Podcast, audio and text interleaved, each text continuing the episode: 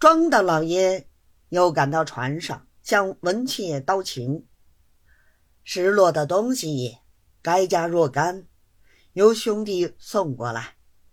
现在做贼的人已经畏罪自尽，免其拖累家属。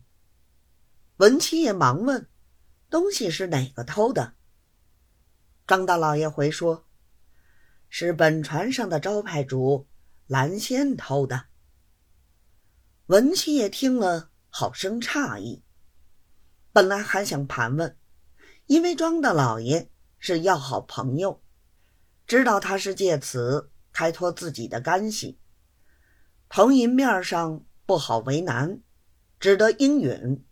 还说：“东西失已失了，做贼的人已经死了，还有叫老哥赔的道理。”庄大老爷道：“老同银面上怎敢说赔？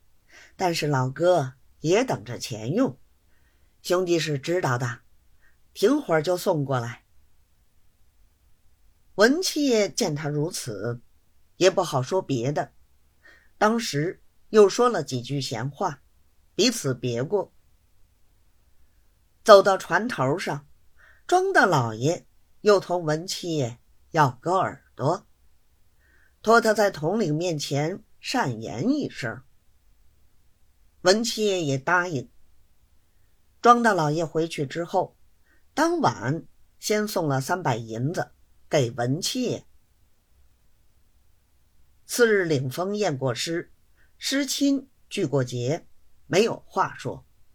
庄大老爷将一干人释放。这班人倒反赶送县太爷不治。一条人命大事，轻轻被他瞒过，这便是老周县的手段。